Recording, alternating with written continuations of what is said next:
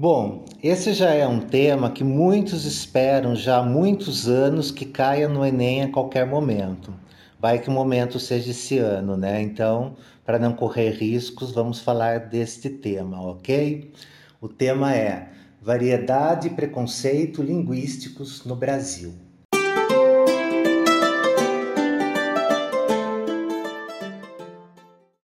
Olá, meu nome é Felipe, eu sou fundador do Mundo Enem e há 10 anos eu ajudo jovens como você a mandar bem no Enem nos principais vestibulares. Se você quer saber como eu posso te ajudar ainda mais com outras matérias, acesse agora mesmo www.mundoenem.com.br. Tese. No Brasil, há uma diversidade linguística muito grande.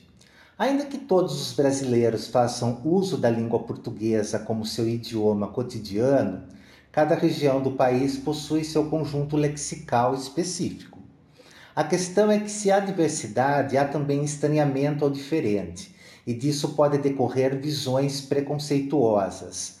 Há um preconceito linguístico enraizado na cultura brasileira, que se estende de modo de uma pessoa expressar-se idiomaticamente e também em relação ao uso que faz ou não faz da norma padrão da língua portuguesa.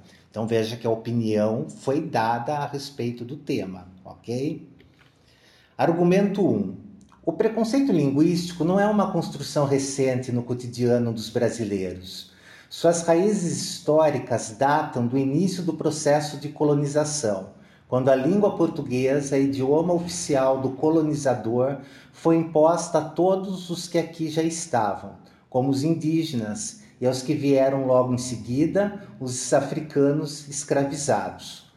Disso se depreende que a língua é um instrumento de poder e sempre foi usada para diferenciar aqueles que o detinham daqueles que deveriam se submeter.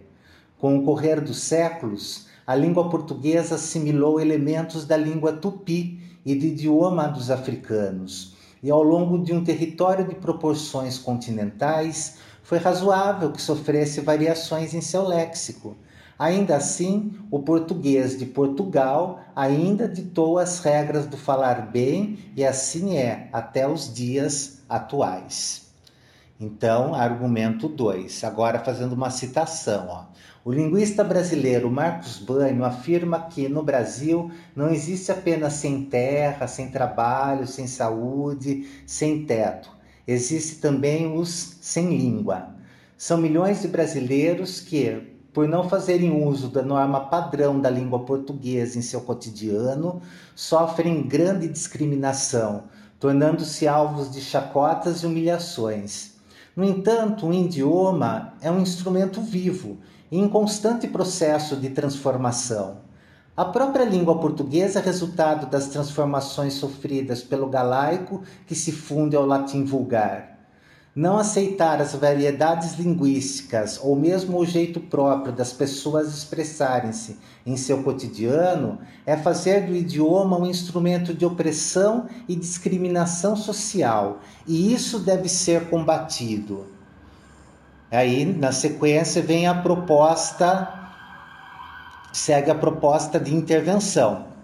O combate ao preconceito linguístico deve começar, portanto, dentro das escolas de todo o país. Isso não significa que a norma padrão da língua portuguesa não deva ser ensinada, mas significa dizer que essa deve ser transmitida de modo a também demonstrar que ela não é a única forma de expressão e que outras formas fora dela devem ser tratadas de modo não preconceituoso e que diversas formas de expressão e de variedades linguísticas devem ser respeitadas. Ensinar um olhar de alteridade, né? o olhar de alteridade é um olhar que você lança sobre o outro, que é um olhar desprovido de preconceitos. Essa é uma boa expressão para você usar né, em suas redações para o Enem. Então, ensinar um olhar de alteridade, ou seja, um olhar desprovido de preconceitos, deve ser também tarefa da educação familiar. Sendo assim, o preconceito linguístico pode ser combatido também dentro dos lares.